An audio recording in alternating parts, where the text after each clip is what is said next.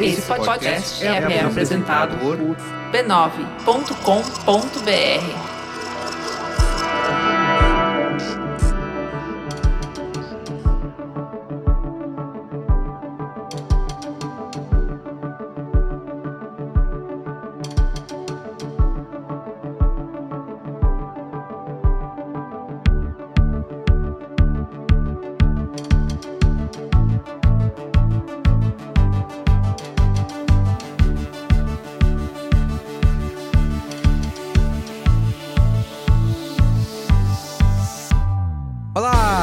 Merigo, esse é o Código Aberto. Eu sou a Juva Lauer e a gente vai ter conversas francas com os profissionais mais influentes do mercado sobre as suas grandes ideias e o que eles pensam sobre o futuro da mídia, da tecnologia e da comunicação. Com quem que a gente falou nesse programa, Juva Lauer? Com Flávio Pripas.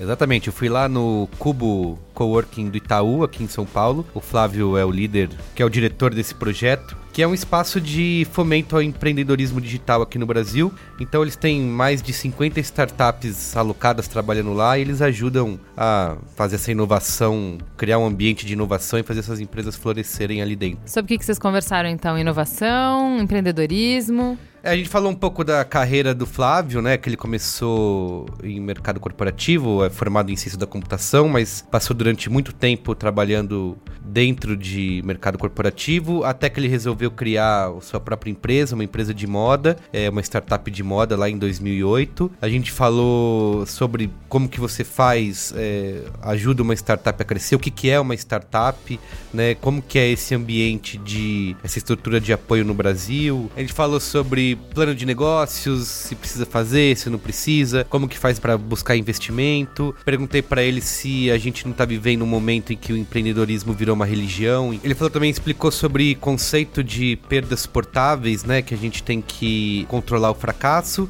Enfim, isso e várias outras perguntas aí. Vamos ouvir um pedacinho? Vamos lá. A gente fala que ideia não vale, não vale muita coisa, uhum. não. Ah, sou criativo, tive uma ideia. A coisa que mais me irrita é se alguém chega para mim e fala: Putz, eu tive a ideia do Uber cinco anos atrás. Vai tomar banho. Você não fez nada. Isso. Então, assim, não, não adianta ter a ideia. O que adianta é a pessoa executar aquilo. Então a gente vê se o empreendedor tem capacidade de execução, se ele já está no mercado, se ele está ganhando tração. E com base nisso, a gente avalia se ele tem um potencial de crescer e a gente convida ele para participar do Cubo. Mas antes de Valauer, a gente tem que falar aqui da família B9 de podcasts, para quem tá conhecendo agora pelo Spotify, tá ouvindo o Código Aberto pela primeira vez. O B9 tem podcast sobre ciência com Naruhodo, desmistificando a ciência, tem podcast sobre política com Mupoca, tem podcast sobre polêmicas com Mamilos, tem podcast sobre tecnologia com Tecnicalidade, sobre comunicação com o Braincast e o que mais? Sobre literatura com o Caixa, Caixa de, de Histórias. Histórias videogames antigos com pouco pixel. Tem o Zing também, que acabou de voltar. Vai lá, acessa www.b9.com.br barra podcasts, tem um podcast perfeito para você. E se você quiser entrar em contato, como faz? Manda e-mail para códigoaberto.b9.com.br, mande suas críticas, sugestões de convidados, tá bom? Vamos para a conversa? Bora.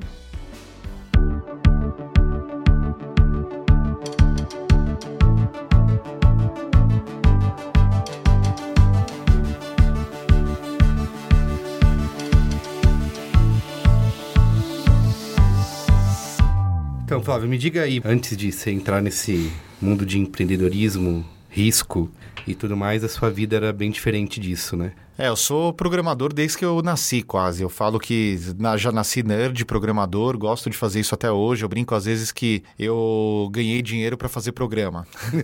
então é uma brincadeira que às vezes eu fazia com o pessoal. E até hoje eu gosto de programar. Às vezes, se eu tenho tempo, que é difícil ter tempo. Aqui no Cubo, por exemplo, quem programou o chatbot de reserva de sala de reunião fui eu. Ah, que legal. Então, eu, eu falei, tava vendo isso quando a gente chegou. É. A Cláudia que me recebeu aqui, ela tava lá marcando reunião no Slack, né? E aí eu falei, nossa, o negócio integrado integrado e tudo, que legal. Pra... Não, porque todo mundo começa a falar de chatbot, chatbot, chatbot, e daí eu falei, ah, tenho que fazer alguma coisa. Daí uhum. eu fui uhum. lá, estudei um pouquinho e desenvolvi só para brincar. Acho que foi o Natal produtivo no último ano. Foi quando teve algum tempo de fazer alguma coisa. Mas é, então, comecei como programador e fiz carreira como, como na, na questão de tecnologia. Fui crescendo sempre em tecnologia. Comecei a minha carreira numa empresa brasileira pequena. A empresa brasileira foi comprada por uma empresa americana. A empresa americana foi comprada por um banco, pelo banco JP Morgan. Morgan. 2005, final de 2005, 2006, assumi tecnologia no JP Morgan aqui no Brasil. Depois fui, fui pro Credit Suisse quando eles compraram a Red Grifo. E lá eu fui para trabalhar junto com o Renato, que era CIO da Red Grifo, Hum. que tinha sido comprado pelo Credit Suisse. E eu fiquei muito próximo do Renato, minha esposa ficou amiga da esposa do Renato, e elas de repente começaram, a gente começou a sair junto, tal, começou a conversar sobre ideia de negócio, as esposas também começaram a sair juntas, elas falaram: ah, "Vamos abrir uma loja de roupa". E loja de roupa é um negócio muito caro, não sei se você já fez conta, mas eu não sei como fecha a conta de fazer uma loja Tem de que roupa. vender muita roupa, né? Não, sabe o que o mais o mais difícil é que você tem que pagar a luva para ter um bom ponto. Uhum. Você tem que contratar funcionário, você tem que pagar o aluguel, você tem que comprar estoque e depois de dois meses você tem que dar 90% de desconto. porque o- a, a roupa não, não serve mais. Então, assim, não- absolutamente não fecha o negócio. Daí eu e o Renato, a gente tem uma formação muito, muito parecida. De programar, somos programadores, né? Desenvolvedor. A gente se formou em ciência da computação e depois fez eh, uma pós em administração, um MBA. E daí a gente falou para as esposas: vamos fazer um negócio na internet para as esposas cuidarem e tinha que ser um negócio de moda. E a gente fez isso em 2008. Fez em quatro finais de semana lá em 2008. A gente colocou no ar um site que a gente não tinha a mínima ideia o que, que era direito em 18 de agosto de 2008. E na época, você deve se lembrar, 2008, bom, você mesmo, você estava com um blog lá. Isso. Ainda, ainda era Brainstorm naquela época? Acho era, que sim, era, né? sim, sim. Brainstorm Vai fazer 9. 15 anos já esse ano. É, muito, muito legal. E naquela época todo mundo investia muito dinheiro em produzir conteúdo. Sim. E eu e o Renato, como era para fazer um negócio para as esposas, a gente falou, vamos fazer um site que a gente não quer investir para produzir conteúdo, vamos fazer um site para que o próprio usuário possa gerar conteúdo. E era uma época que todo mundo tinha Orkut. Ah, e daí a gente fez um site onde as pessoas podiam criar look com peças de, de roupa que as pessoas achavam na, na internet. Era como se fosse um botão do Pinterest que a gente colocou no ar lá em agosto de 2008. Você É um look colocar- do dia 10 anos antes de. é, mais ou menos isso. E a gente fez, ah, 2008, para quem se lembra, ah, era auge da, da crise do mercado financeiro. A gente colocou o site em agosto de 2008 no ar. Em setembro, o banco Lehman Brothers quebrou. Na época, eu e o Verdade. Renato, a gente trabalhava no Credit Suisse Red Grifo, então banco de investimento, tava um caos, o mundo tava, tava implodindo. E o sa- colocamos o site no ar, 18 de agosto de 2008. A gente tinha feito o site quatro finais de semana, mandamos aquele e-mail para a família, para o pessoal começar a acessar. De repente começa a acessar uma pessoa que a gente não conhece, duas pessoas que a gente não conhece, 5, 10, 20, 50. No começo de 2009, o nosso site estava com 30 mil visitas novas por dia, ah, com, zero, com zero investimento. Sim. E daí a gente, a gente falou, a gente tem duas opções. Ou a gente fecha ou a gente continua para ver até onde dá. E a gente tomou a decisão em março de 2009, a gente se reuniu no final de semana para falar, será que vale a pena eh, se dedicar para esse projeto ou não? E a gente tomou a decisão em março de 2009 para se dedicar para o projeto. Imagina que ah, eu e o Renato, a gente nunca tinha trabalhado com moda, a gente tinha feito site de moda, a gente nunca tinha trabalhado com rede social, porque as pessoas não usavam o termo rede social ainda naquela época. Uhum. O Facebook entrou no Brasil em maio de 2009 e a gente tomou essa decisão de se dedicar para aquele site, portal ou o que, que quer que seja em março de 2009, antes do Facebook entrar no Brasil. Então você não tinha, vocês não tinham essa experiência com algum produto para internet, algum produto digital? Absolutamente nenhuma. Mas aí vocês mergulharam de cabeça. assim. Absolutamente nenhuma. Tanto que a, a gente mergulhou de cabeça porque simplesmente a gente tinha um hosting uh, compartilhado na época que custava 30 reais por mês Uhum. e tinha um site que tinha 500 mil usuários únicos por mês. Então é aquilo tinha que ter algum valor. Que a gente não tinha a mínima ideia o que, que era. E a gente tomou a decisão, como o mercado financeiro onde a gente estava trabalhando estava tava tudo implodindo, a gente tomou a decisão: ah, vamos se dedicar para esse projeto, vamos ver até onde ele vai. E aquela decisão que a gente tomou no final de março de 2009, no dia 1 de abril, dia da mentira, de 2009, eu estava no meu escritório novo, que era no sobrado do avô do Renato, ele era velhinho, não conseguia subir no segundo andar, a gente invadiu o segundo andar e ficou lá cinco anos. Mas é. Aquela decisão que a gente tomou acabou se transformando no. ah, desenhou toda a nossa, no- o resto da nossa trajetória. Uhum. O site ele cresceu, a, a gente percebeu que a gente tinha feito uma rede social de moda. Eram, na época, ah, nessa época a gente devia ter 500 mil usuários únicos por mês. Ah, começou a crescer e a gente foi aprendendo conforme as coisas iam acontecendo, como que dava para ganhar dinheiro, como que o negócio crescia, o que que dava certo, o que que não dava errado. Mas é, depois eu fui até aprender que eu segui uma mentalidade empreendedora que não se fala muito no mercado, que até tem um nome. Tem uma estudiosa chamada Sara Saravati que ela falou que os empreendedores que criam novos modelos de negócio, que desafiam o status quo, eles acabam seguindo uma mentalidade empreendedora que é diferente da tradicional. A tradicional fala, se quer começar um negócio, faz um plano de negócio. Uhum. Só como que eu ia fazer um plano de negócio se eu nunca tinha trabalhado com moda, nunca tinha trabalhado com marketing Sim, digital, sim. nunca tinha trabalhado com rede social, porque não existia o termo rede Sim, social naquela época. Não dava para fazer. Então eu acabei seguindo essa, esse modo de pensar que chama effectuation, onde a única variável que o empreendedor ele controla é o fracasso, não é o sucesso. E eu e o Renato, lá em março, quando a gente tomou essa decisão de se tornar empreendedor, a gente se reuniu no final de semana para definir qual era o nosso fracasso. Uhum. Ah, se tudo desse errado, quanto que a gente ia perder, quanto que a gente ia investir do Sim, nosso bolso. E foi, foi bacana. E isso é é muita coisa que, a gente, que as pessoas falham até hoje, né? Em definir isso que você. Porque todo mundo começa um projeto junto, um negócio juntos, imaginando se tudo der certo. Vai ser lindo. Mas e se tudo der errado, né? E aí acabam surgindo muitas, muitos problemas. Por isso que a gente fala muito que as pessoas têm que pensar o contrário. O dar certo, você não tem controle. Agora, o dar errado, você tem controle. Se você quer inovar de verdade, você tem que, você tem que limitar qual que é a sua perda se tudo der errado. Que isso você sabe. Por exemplo, ah, eu vou gastar tanto de dinheiro. Ou vou investir tanto de tempo. E isso você consegue controlar até onde você vai se tudo der errado. E o certo vai ser consequência de um bom trabalho, vai ser consequência de timing de mercado, vai ser consequência, por exemplo, de ah, a- aquele, aquele nicho era um nicho que não que não estava sendo atacado e você conseguiu preencher aquela lacuna. Tem muita variável que você não controla. O fracasso você sempre consegue controlar.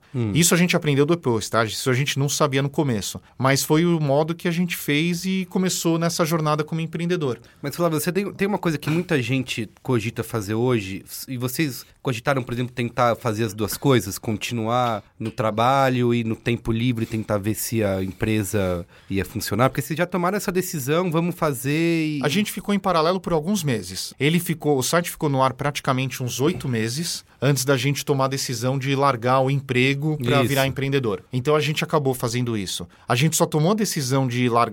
de chutar o balde, se é que eu posso falar dessa maneira, quando, quando aquele site, que no final das contas a gente foi, foi ver que ele era uma rede social, quando ela já tinha meio milhão de pessoas Entendi. usando todos os meses. Então foi, foi esse processo, mais ou menos. E aí você acha que é fundamental para quem tem algo hoje em dia se dedicar 100% a isso? Você acha que funciona? Eu vou citar o meu caso aqui, pessoal, com o B9. Eu fiquei muito tempo trabalhando em paralelo. Tinha o site, tinha a agência e demorei um tempão até tomar essa decisão, porque não era só um- uma decisão financeira, né? De, ah, eu tenho meu salário todo mês, a partir do momento que eu me dedicar só à empresa, eu não sei quando, como que vai ser. Tem mês que é bom, tem mês que é ruim. Mas tinha uma, deci- tinha uma coisa ainda maior que era aquele plano de carreira que eu tinha imaginado para minha vida, né? Que era, vou crescer numa agência de publicidade, vou ser diretor de criação, vou ser um, um grande nome do mercado, vou batalhar para isso. E aí, de repente, eu vou, largo isso, eu não tenho nem mais como falar para minha mãe o que eu, o que eu faço, né? É, então, vivi um tempo nesse... dividindo, né, o trabalho. E aí, você acha que, por exemplo, é fundamental que a pessoa tome essa decisão o mais rápido possível? Não o mais rápido possível, mas eu acho que você só consegue realmente ver qual é o impacto daquilo que você está fazendo, se vai dar certo, se vai dar errado, quando você se dedi- dedica full time para aquele projeto, Uhum. ou para aquela empresa, ou para aquele para aquela coisa que você está fazendo. Uhum. Ah, eu já estou nessa trajetória, ou nessa jornada como empreendedor já quase 10 anos, 9 anos. E conversando com muitos empreendedores é muito nítido que quem consegue dar, quem consegue andar para frente é quem se dedica full time. Não é nem full time, você sabe que é muito mais do que 100%, é Isso, 120%, é, isso. 200%, É o tempo todo, é. É o tempo todo. Eu, eu, inclusive hoje, eu tenho uma opinião muito bem formatada que se você não está se dedicando 100% para aquele seu negócio, aquilo é um hobby. É um hobby muito legal. Sim. Ele é um hobby muito legal, é muito bacana, Sim. você aprende bastante, mas ele é um hobby. Ele só vai deixar de ser hobby quando você realmente arregaça as mangas e se dedica 100%. Mas e pra você se livrar desse medo aí de, putz, vou arriscar, vou não sei o que, que vai ser? Não é fácil, né, tomar essa. Nunca é fácil. Por isso que eu gosto de- dessa forma de pensar, de você tentar planejar o fracasso, não planejar o sucesso. Então, por exemplo, vamos dizer que você O começa que pior alguma- pode acontecer, é isso? Exatamente. Vamos dizer que você começa alguma coisa como hobby. Aham. Começa a fazer, começa a dar certo, você começa a pegar tesão pela coisa. É daí você chega um momento que você se olha no espelho e fala: Putz, será que eu poderia começar a me dedicar 100% para esse negócio novo? Enquanto você estiver se olhando no espelho, a minha sugestão é você fazer duas perguntas. Quanto tempo você quer ver se esse negócio vai dar certo ou vai dar errado? Quanto tempo você quer, você com você mesmo, você quer se dedicar para isso, para ver se você não está completamente maluco? Sim. E quanto de grana você está disposto a investir nisso? Não é só investir grana no negócio, porque você tem que ter grana também para sobreviver. Lógico.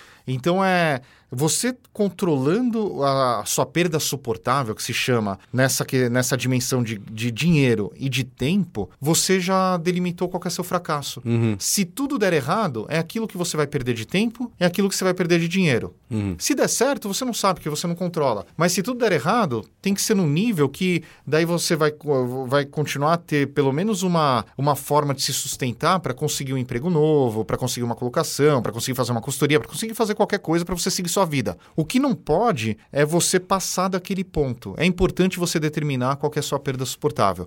Eu conheço gente que passou daquele ponto e acabou entrando numa espiral muito negativa. Só que a partir do momento que você sabe qual é a perda suportável, você se dá uma liberdade de criar muitas coisas, porque você não coloca amarra. Uma coisa que o plano de negócios ele faz e que não é legal é que a partir do momento que você coloca no papel onde que você quer chegar, você acaba tendo uma amarra psicológica que se você chega naquele ponto para você tá bom, mas não, vai além, tenta criar. Tem o aqui no mundo de startups a gente fala muito sobre o Lean Startup. O Lean Startup, se eu puder resumir de uma forma muito simples, é que você faz o desenvolvimento da sua empresa de forma incremental. Você levanta uma hipótese, testa aquela hipótese do início até o fim, ciclos curtos. A hipótese deu certo, você continua, a hipótese deu errado, você para e se der certo, você levanta uma outra hipótese maior em cima daquela primeira. Se der errado, você pivota, que nem o pessoal fala. Levanta uma hipótese completamente diferente. E vai crescendo o negócio de forma incremental para tentar atingir aquela visão que pode demorar 100 anos. Mas existe uma visão que está te dando um norte para o caminho que você vai seguir. E isso dá a liberdade de você poder, às vezes, conquistar mercados ou conquistar coisas que antes você nunca imaginaria. Você hoje é diretor executivo aqui do, do Cubo. Do Cubo, isso. Itaú. Inclusive, a gente está gravando aqui hoje,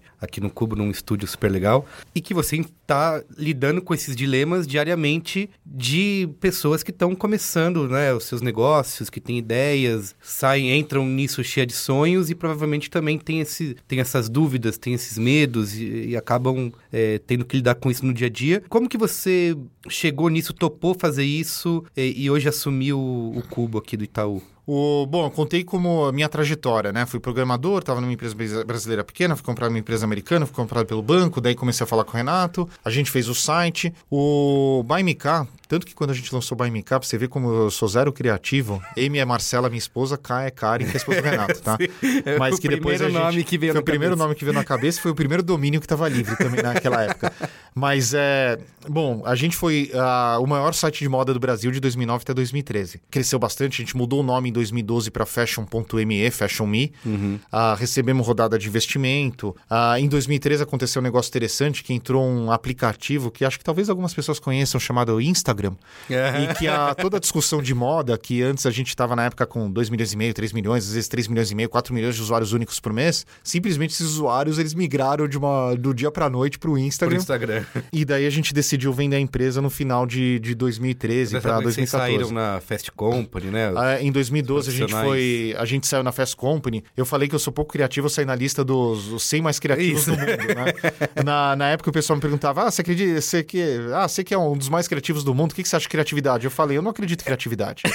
Tão simples quanto isso. Para mim é a- eu acredito em execução. Você tem uma ideia, você comentou de ideia antes, eu acho que você tem que executar. Você só vai saber se aquilo dá certo ou se dá errado quando você executar e colocar no mercado e começar a receber feedback das pessoas. Mas enfim, daí a, a empresa ela, ela cresceu. Quando o Instagram entrou no mercado, ela começou a cair, a gente resolveu vender, a gente vendeu parte da empresa. Em 2014, eu abri uma segunda empresa, que era serviço financeiro baseado em Bitcoin, que hoje é um assunto que está em bastante Sim. evidência. Lá em 2014 falava-se muito menos do que se fala hoje. E quando eu estava levantando capital, quando eu estava levantando investimento para essa minha segunda empresa, eu fui fazer meu pitch, eu fui fazer minha apresentação para os investidores da Redpoint, da Redpoint Ventures, que é o Anderson, o Manuel, o Romero, o Rodrigo. Quando eu terminei meu pitch, ah, o pessoal virou para mim e falou: Olha, Flávio, gente gosta de você, a gente te conhece lá desde 2008, 2009. Ah, eu, em 2010, ajudei a fazer um evento que chama BR New Tech, de- que tá do Brasil Innovators, que é um meetup, é um encontro de empreendedores que acontece até hoje. Então, eu construí uma rede de relacionamento legal nesse mercado. Eles falaram: a gente está falando com o Banco Itaú de fazer um projeto que pode mudar a cara do empreendedorismo no Brasil. O que, que você acha? A gente gostaria que você tocasse. Eu falei: não.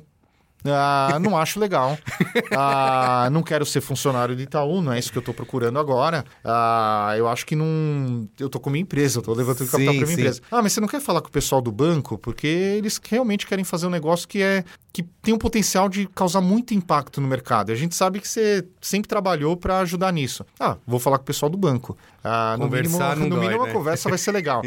E a conversa, a conversa foi putz, ela, ela- foi muito aberta, ela foi muito transparente. O, o pessoal do banco, principalmente o Ricardo Guerra, que é o responsável pela tecnologia no banco, ele falou: olha, nós do Itaú somos uma grande empresa. A gente está vendo esse movimento das startups. As startups estão desafiando o status quo, estão mudando a regra do jogo, estão mudando modelos de negócio. Todo mundo agora está falando das fintechs, Isso. que elas vão ah, mudar como que os bancos se comportam, se relacionam com seus clientes. Só que nós, como grande empresa, a gente não sabe se relacionar com esse mundo. E a gente quer se aproximar. E para se aproximar, a gente estava falando com o pessoal da Redpoint e eles compartilharam com a gente uma experiência que eles fizeram na Ásia, na China, no Japão. E falaram: se a gente trouxer essa experiência para o Brasil, nós, como grande empresa, a gente vai ter um radar de mercado do que está acontecendo, para um dia a gente decidir como que a gente vai atuar. E além disso, eu vou poder aproximar o meu executivo dessa startup, desse empreendedor, para o meu executivo pensar o mundo de uma maneira diferente. A gente só quer aprender. Eu tenho tanto de grana e carta branca para vocês desenharem isso para causar o maior impacto possível no mercado. O que, que você acha?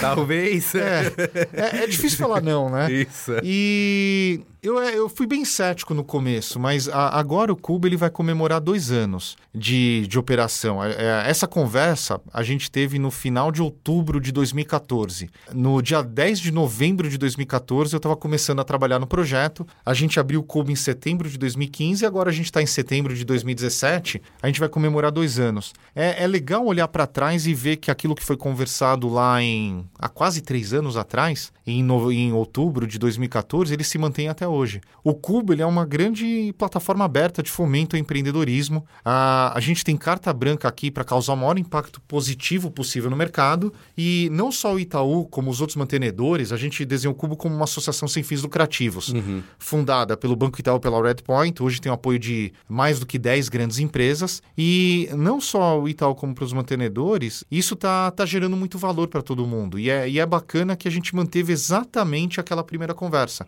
A gente faz essas startups crescerem, elas se posicionarem, ajuda elas com a estratégia de como que elas atingem os clientes mais rápido. E para esses mantenedores, eles hoje eu posso afirmar que têm um dos melhores radares de mercado. Que legal. Então, um dia eles podem decidir se vão contratar alguém como fornecedor, que já está acontecendo em volume, o que deixa a gente muito feliz. Um dia eles vão decidir se eles vão investir em alguém, que ainda não aconteceu. Se eles vão comprar alguém, que ainda não aconteceu. Ou se eles vão ser concorrente com alguém, que, é, que deve estar acontecendo em algum Sim, momento. sim. Então, é, a, a gente está bastante feliz com todo o resultado que foi feito até agora em relação a isso. E aí as empresas, é, para entrar aqui, não é só chegar bater na porta aí, quero falar com o Flávio. Como... Tô aqui com a minha.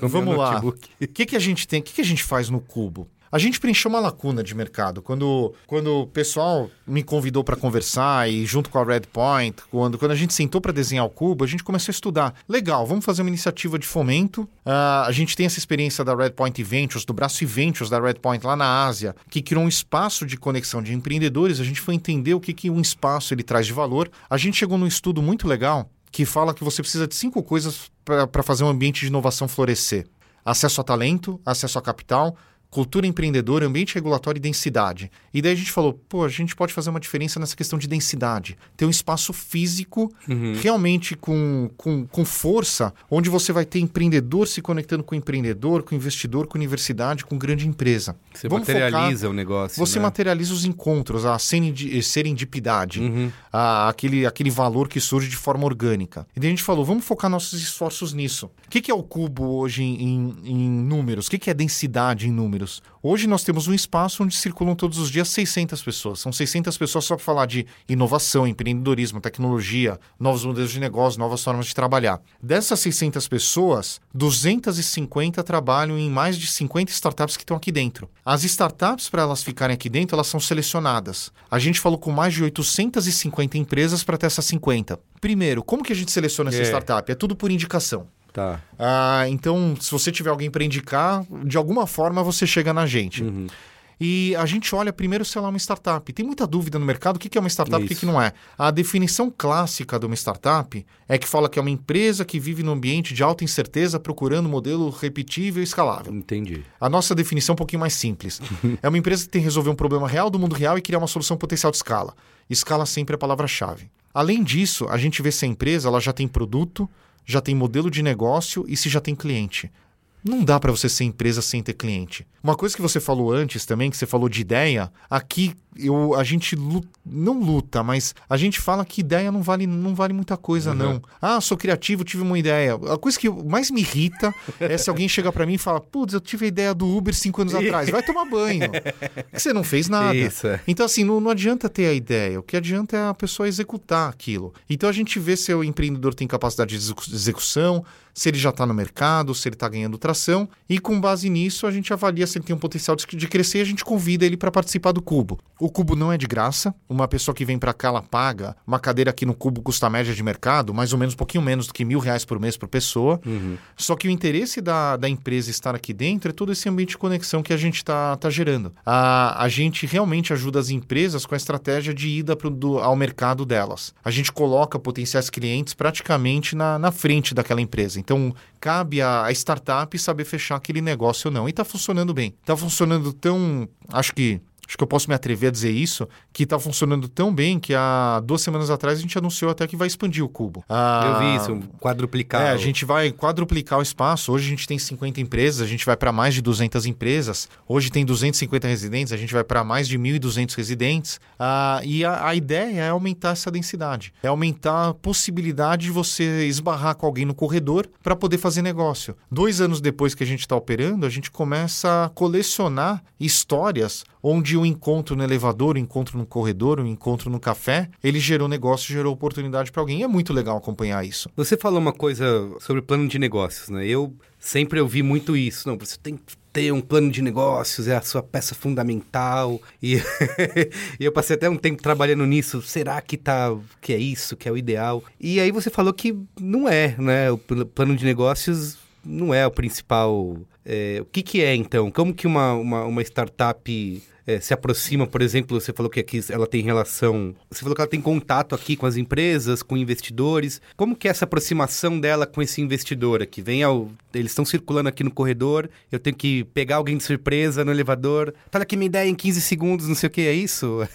Isso já aconteceu também, mas não é tão comum, tá? tá? Uma, uma startup, ela conseguir investimento, ela vai construindo relacionamento ao longo do tempo. Uhum. Então ela conhece o investidor às vezes no evento, faz um. aperta a mão, troca cartão, manda um e-mail, ah, lembra de mim, olha a minha empresa, olha a curva de crescimento, ah, eu cresci 10% no último mês, ah, cresci mais 10% agora. Então, é, esse relacionamento ele vai sendo construído ao longo do tempo, não tem muito segredo. Ah, é muito raro, já aconteceu, mas assim, é raríssimo, eu praticamente posso dizer que não acontece de você fazer um pitch no elevador e sair com cheque e, assinado isso, quando o elevador chega têm, no, no esse térreo. é o mito do... é, é o mito, assim, o, o, o relacionamento com o investidor ele vai sendo construído ao longo do tempo e participar de iniciativas como o Cubo você encontra investidores. A gente estava lá embaixo, não sei se você viu, mas a gente cruzou o Romero Rodrigues e o Rodrigo, que são dois investidores da Redpoint. Uhum. Uh, e assim, eles estão aqui sempre. Ou de outras empresas de investimento, sempre. Mas é, você não é, pode ter medo de ser chato, né? Você tem que eu acho que assim, ser chato você tem que ter medo, mas você não pode ter medo de mostrar o que você está fazendo, de, de chegar, de, de entrar em contato. Esse ambiente é um ambiente muito colaborativo, todo mundo está aberto a te escutar. Agora, se você não tem nada, se você tem uma ideia, se você só tem um PowerPoint, não se atreva a falar com ninguém, porque a pessoa não vai te atender. Entendi. Enquanto você não mostrou capacidade de execução, não vale a pena você você você falar com as pessoas, a não ser com pessoas próximas para elas te darem feedback. Agora, você falar com o investidor quando você só tem um PowerPoint, não, não, não vai adianta. Não vale a pena. Mas Você falou já de, de resultados, né? Falou, minha empresa já cresceu 10%. O que o investidor olha nesse início é curva. Uhum. Então, assim, você pode ter um cliente, se na semana seguinte você tem dois, cara, você cresceu 100%. Sim, se na outra semana você tem quatro, você cresceu mais 100%. Se na outra semana você tem oito, mais 100%. Se você conseguir manter essa curva por um tá tempo... Bem, tá maravilhoso. É espetacular. É Mas é o, o, que o investidor ele gosta de ver é curva, é, é se aquilo está gerando valor para o cliente final. Uhum. Ele gosta de ver o negócio palpável. O plano de negócio, você colocar as coisas no papel, é um exercício muito bom de filosofia para você ver o que, que você vai fazer, qual é a sua visão. É, é um teste que, enquanto você está tentando colocar aquelas coisas no papel, você está exercitando seu cérebro para testar suas hipóteses. Mas quem já está trabalhando nesse mundo de empreendedorismo sabe que o plano de negócio ele está errado a partir do momento que você imprime ele ou aperta o save. e você tem que estar tá aberto para enxergar o mercado, enxergar os movimentos de mercado e ir mudando a sua direção de acordo com o feedback que você recebe no mercado. Hum. A visão é importante. Ah, eu vou chegar em algum ponto. Eu costumo brincar Tem um exemplo que não é só brincadeira, é um exemplo que eu realmente acredito.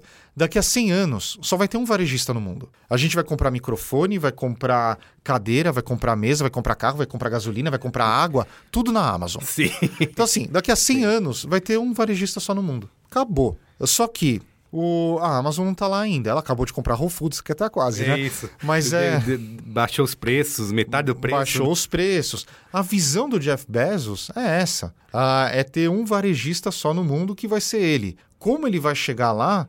Isso, esse caminho, ele é tortuoso. Esse caminho ele vai mudar ao longo do tempo. Mas a visão de longo prazo é essa. E startup é muito isso. A startup, o empreendedor de uma startup, primeiro que uma startup não é uma empresa pequena, ela é uma empresa grande que ainda não cresceu. Tá. E isso eu falo porque é a mentalidade do empreendedor. Ele quer ser uma empresa grande, ele quer ser líder do mercado. Só que ele ainda não está lá. Geralmente as pessoas pensam que é uma empresa de garagem, né? Um cara na, Pode começar na garagem, só que a visão do cara é que ele que quer ser- ser líder do seu mercado. Se vai demorar 5 anos, 50 ou 5 mil anos para ele ser líder do mercado, ah, são outras condições que vão dizer. Tá. Mas a visão dele é lá. E como ele vai chegar lá, ele vai tomar várias decisões eh, de curto prazo, mirando aquela visão de longo prazo, que é o tal do Lean Startup. O Lean Startup diz: levanta uma hipótese, eu vou construir um carro voador. Vamos dizer. Então, minha visão de longo prazo, eu vou construir o carro voador que não gasta energia, energia nenhuma.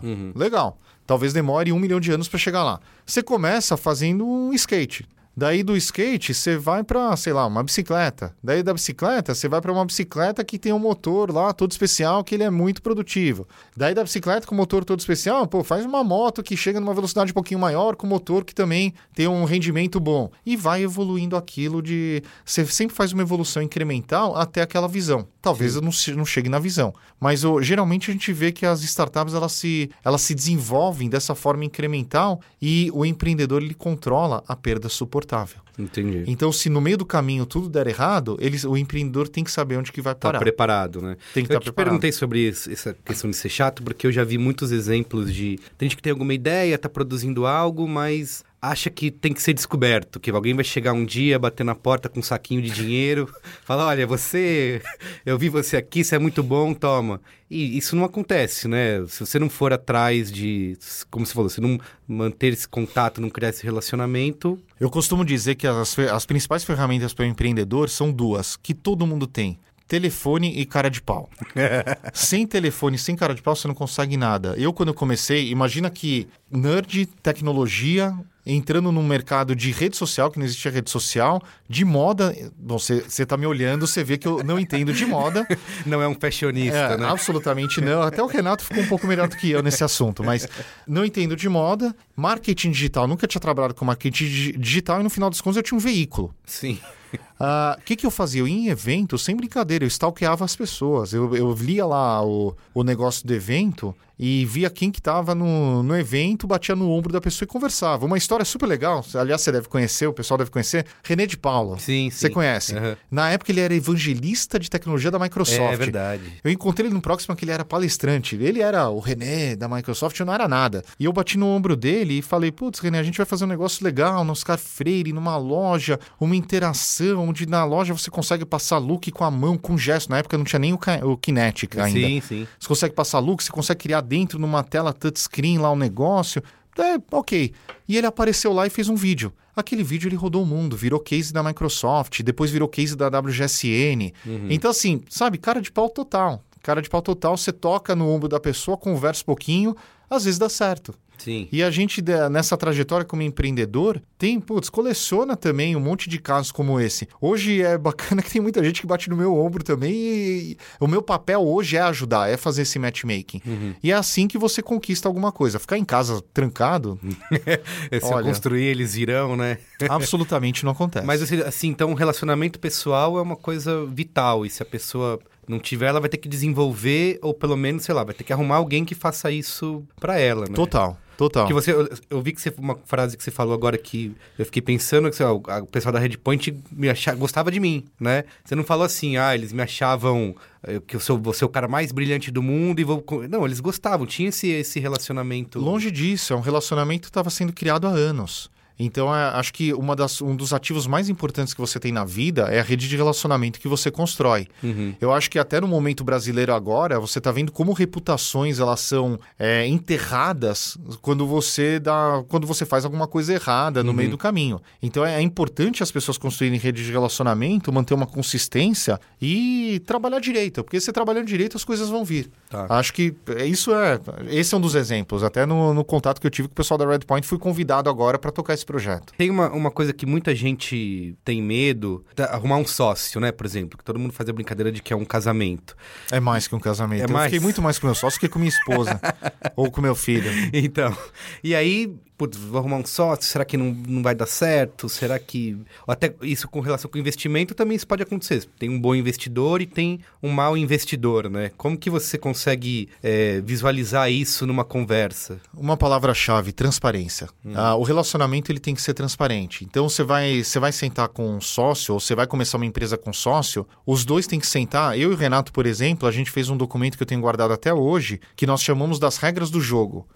Quanto que ele ia colocar de dinheiro do bolso, quanto que ia colocar, se ele se enchesse o saco daqui a seis meses, o que, que ia acontecer, se eu me enchesse o saco depois de seis meses, o que, acontecer, que, que ia acontecer. É, é importante ter essa transparência desde o início, não esperar, porque tem muita gente que espera, mas não, senta hoje já, coloca as regras do jogo no papel. É importante, às vezes o momento de vida dos sócios é diferente, a conta bancária dos sócios é diferente, as ambições dos sócios são diferentes. Então é importante, desde o primeiro dia, você ter de forma transparente o, essa questão da- das regras do jogo. Quando a empresa começa a ficar um pouquinho mais estruturada, o que o pessoal está começando a fazer hoje é colocar, é, colocar o que o, pessoal está chamando de conselho consultivo. Você chama gente de fora que vai se reunir a cada dois meses e os sócios eles têm que prestar contas para aquele conselho. E está sendo uma, uma forma, um tipo de governança que está funcionando muito bem para que aquele relacionamento entre os sócios não azede. Porque ah, cê- a gente brincou, né? Você passa mais tempo com o sócio do que com a própria família. Ah, e se esse relacionamento, assim como na família, se o relacionamento não for transparente, aquele relacionamento ele acaba. É importante a transparência desde o primeiro dia. Uma questão que eu fico pensando em relação a. A empresa vai procurar um investidor, né? E eu tenho pavor de vou pegar o dinheiro de alguém.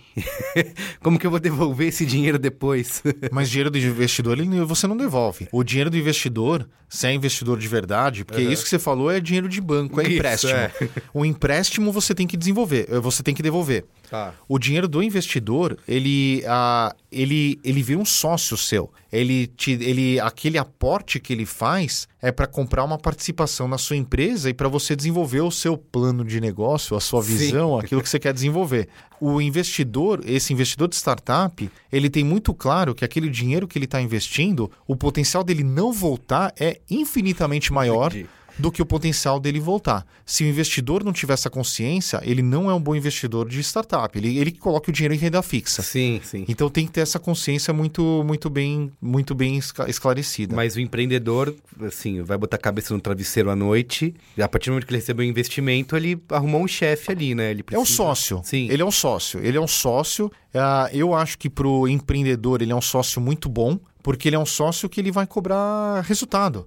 Ah, nós, seres humanos, a gente é muito bom em procrastinar, né? A Sim. gente é muito bom em.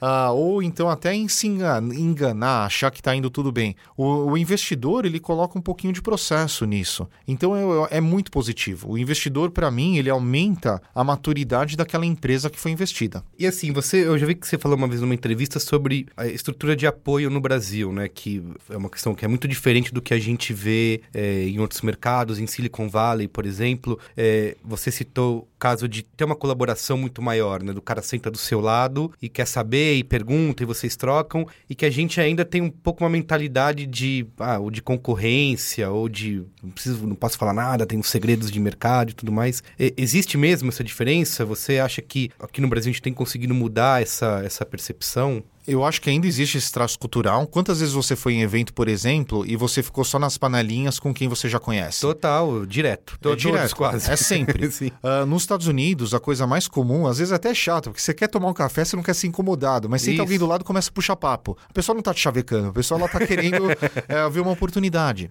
Isso é um traço cultural do americano que acho que a gente começou a ter aqui no Brasil, mas ainda, a- ainda a gente está engatinhando em relação a isso. Voltando para a questão da ideia, você restringir restringir a circulação de ideias, na minha opinião, é a, a maior besteira que você pode fazer na sua vida. Eu sempre dou esse exemplo, só da sua ideia sair da sua boca, entrar na orelha da outra pessoa, entrar no cérebro dela, sair pela boca dela, entrar na sua orelha, entrar no seu cérebro de novo, aquela ideia já está sendo melhor trabalhada. Entendi. Então, assim, não faz sentido, mesmo porque a ideia não vale porcaria nenhuma, o que vale é a capacidade de execução. Ah, mas eu tive essa ideia antes, você que foi incompetente em não ter executado. É tão simples quanto isso.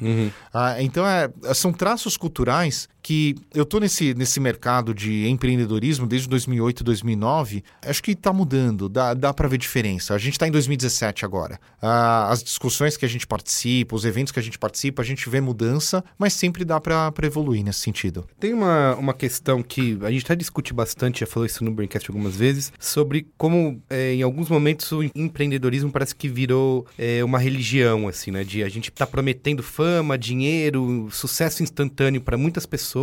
E será que é para todo mundo isso? Será que o empreendedorismo, a gente não acaba criando uma pressão para todo mundo empreender e ter o seu próprio negócio, quando a gente deveria talvez equilibrar um pouco mais essa questão de estar tá fazendo essas promessas que muitas pessoas arriscam, por exemplo, sai do emprego porque teve uma ideia, vai investir tudo, e você sabe, você já deve ter passado muito por isso de ver algumas coisas surgindo, falar, putz, isso não tem, é, é uma ideia estapafúrdia, por exemplo, isso não vai dar resultado. E a pessoa, ela tá sendo incentivada, tá lendo livros de autoajuda, tá vendo palestras mil e sai, e sai acreditando de verdade naquilo, né? É, você não acha que talvez falte um, um equilíbrio aí nesse... Tem os dois lados dessa moeda, sempre tem, né? Concordo, eh, tá tendo uma glamorização de empreendedorismo, ah, muita gente fala, mas algo que a gente reforça bastante aqui no Cuba é que não é para todo mundo e não é fácil. Ah, você ganhar fama tá mais fácil do que você ganhar dinheiro. Sim. E você precisa de dinheiro para você sobreviver. Total. Você sair numa, numa revista, num jornal, você sair uma reportagem sua sobre o seu novo negócio, é mais fácil do que você você fazer a sua empresa ser sustentável. Isso, mas isso não vai pagar seus boletos. né? Exato, não paga os boletos. Você ganhar um concurso, ganhar um campeonato de startups, ganhar alguma coisa num palco, é mais fácil do que você fazer seu business model, seu modelo de negócio ele girar. Então, não é para todo mundo. Eu a, a sugestão, a recomendação que eu dou para todo mundo que quer ser empreendedor, eu volto naquilo que eu falei da de definir sua perda suportável. Ah, então, ó, eu vou até aqui se tudo der errado. Se eu chegar nesse ponto, eu vou parar, porque se eu não morrer na PJ, eu vou morrer na PF. Tá. Então, isso tem que ser um negócio que é muito claro para o empreendedor. Ele tem que ter um ponto onde a PJ dele vai morrer, porque senão ele vai influenciar na PF. Influenciar na PF é, é a pior coisa que pode acontecer. Então a gente reforça muito essa, esse tipo de questão, mas ao mesmo tempo, o outro lado da moeda é que eu tenho a opinião que a gente tem que incentivar empreendedorismo, porque o funil ele é um funil muito difícil. E quanto mais gente a gente colocar no começo do funil, mais casos a gente vai ter no final desse funil de sucesso. O- a métrica de sucesso que a gente trabalha aqui no Cubo é que a gente fala que 95% das empresas vão fracassar. Então não é métrica de sucesso, é métrica de fracasso.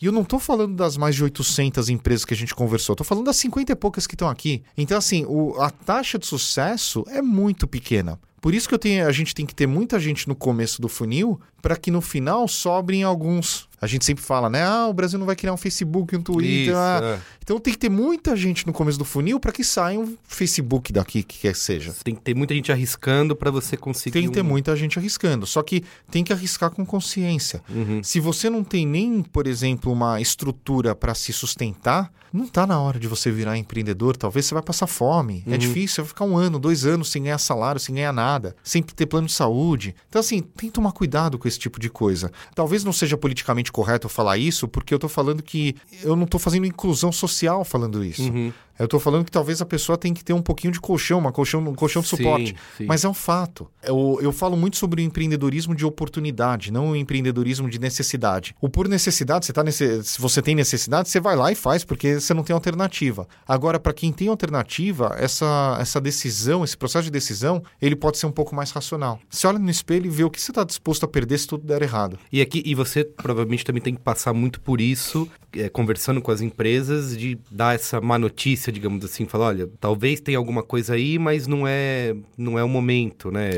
Ah, todo, todos os dias. No, hoje eu converso com empreendedores praticamente todos os dias. Aham. E vira e mexe, vem ah, um empreendedor falar comigo que eu tenho que ter uma conversa um pouco mais dura. Eu acho que até no papel que eu estou exercendo hoje, eu não posso passar a mão na cabeça de ninguém. Ah, eu faço, um, eu faço uma, um aviso, né? Olha, da porta do cubo para dentro, eu vou falar tudo que tiver na minha cabeça. Sim.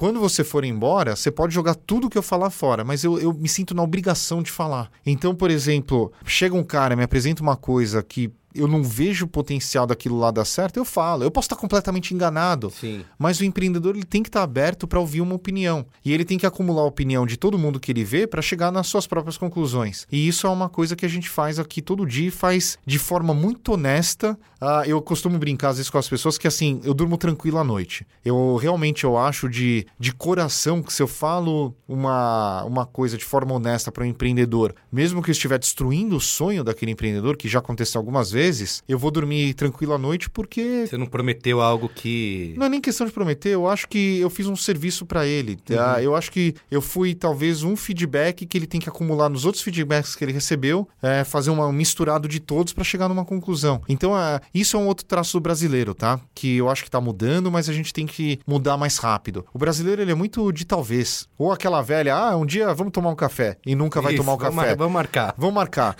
não dá pra ser isso. É, A, a nossa resposta deveria, puta, Merigo, isso é legal, mas não quero tomar um café com você. e acabou, a gente vai continuar amigo. Sim.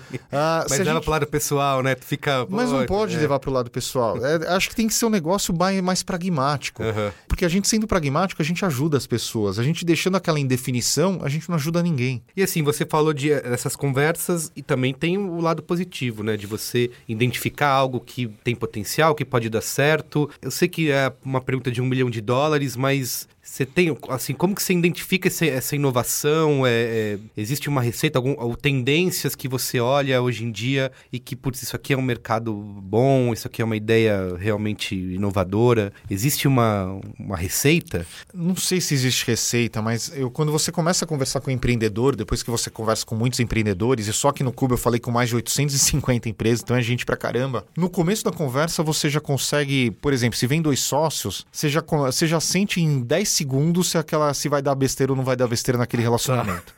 assim, só do, de um cortar o outro, não deixar falar, de não ter os papéis bem definidos, isso é muito fácil perceber. Uma outra coisa que é muito fácil perceber é se o empreendedor ele não tem foco. Ah, não dá para uma empresa de duas, 5, 10, 15, 50 pessoas tentar resolver mais do que um problema do mundo ao mesmo tempo.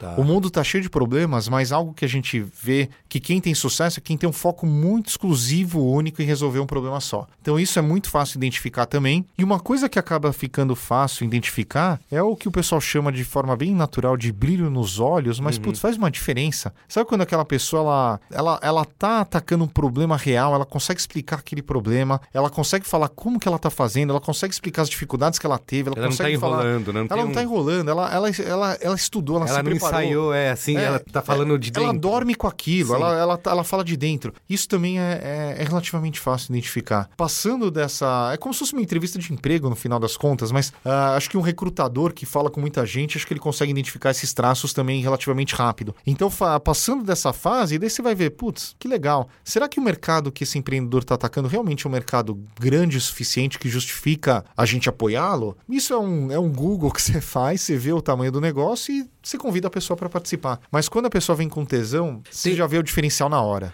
Tem uma outra, um debate muito grande na, na indústria, né, no mercado como um todo, nas empresas, que é esse equilíbrio entre vida pessoal e profissional, né? Tem, a gente vê muito, para quem quer empreender, você tem que se dedicar 100% do tempo, é trabalhar nisso o tempo todo, vai trabalho duro e tal, é, e ao mesmo tempo tem um outro lado que é cada vez mais valorizando, se fala muito de- dos millennials, por exemplo, né? Que valorizam mais né, outras coisas, mais esse equilíbrio. E quem tá começando agora é o pessoal dessa geração. Como que o cara que quer empreender pode trabalhar isso, assim? Pode, pô, quero me dedicar, mas eu também quero ter meu, meu, meu tempo livre, quero dedicar, quero ter meu lazer, meu tempo pra família. Ou ele vai ficar nesse tempo livre, ele vai ficar se sentindo culpado que ele não tá se dedicando 100% pra empresa dele. Enfim, tem como. Eu sei que é quase uma terapia, né? Mas como que você tenta fazer as duas coisas? Quero viver bem, tranquilo, mas ao mesmo tempo quero me dedicar ao meu negócio. Dá pra fazer isso? Olha, eu vou responder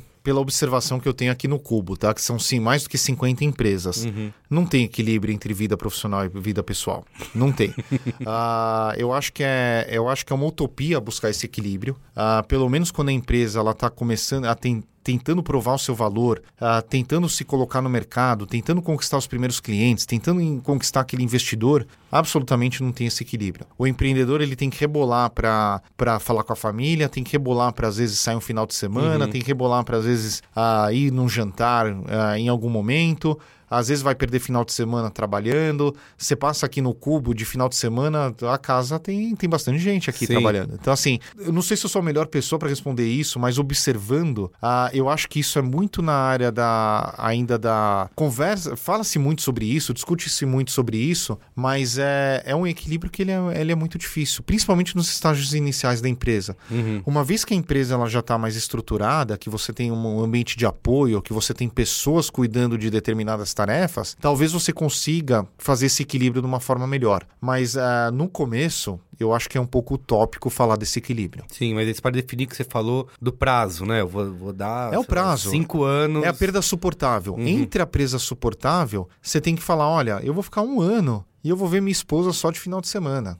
É praticamente o que aconteceu comigo, com muita gente que eu conheço, por uhum. exemplo. Ah, então, eu acho que ah, você sendo transparente com seu sócio, com sua família, com seus amigos, com todo mundo, esse negócio funciona. Você tentar equilibrar, para ser bem honesto, eu vejo bastante gente que falou que tentou e não conseguiu. Sim. Para ser bem honesto. Uhum. Como que você vê o futuro é, das startups, desse empreendedorismo no Brasil, assim, a gente fala muito das empresas unicórnio, né, que são as que valem mais de um bilhão de dólares, é, só que ao mesmo tempo também a maioria está operando no vermelho, né, apesar de valer um bilhão de dólares, né, ainda tem esse, pega o próprio Uber, Netflix, eles não liberam os números, mas o que se sabe no mercado é isso, né, que eles ainda, a receita deles ainda não... Como que você vê isso no Brasil? A gente tem um potencial de ter uma empresa dessa, de um bilhão de dólares, ser uma unicórnio brasileira? É, você acha que esse mercado tem, tem a evolução evoluir, o próprio Cubo, por exemplo, vai sair daqui, vai para um prédio maior com 200 empresas. Você acha que isso já é um, um sinal de, dessa evolução? Eu acho que sim. Eu acho que a gente vai ter unicórnio aqui no Brasil ainda esse ano.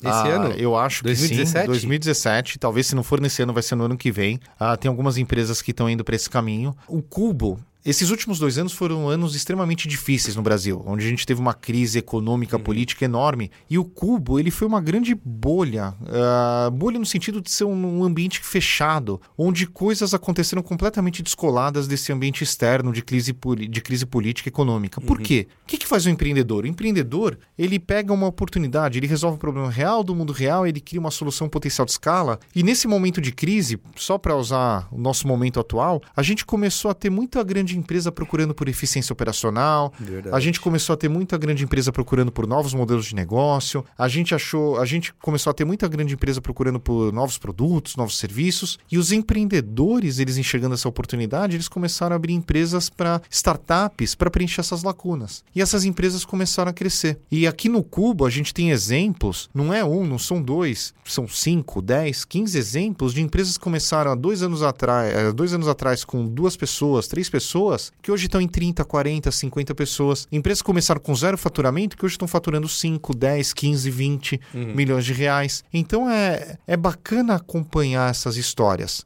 Que, onde que eu quero chegar com isso? Eu quero chegar que a luz no fim do túnel vem da iniciativa da pessoa querer transformar algum cenário, desafiar status quo.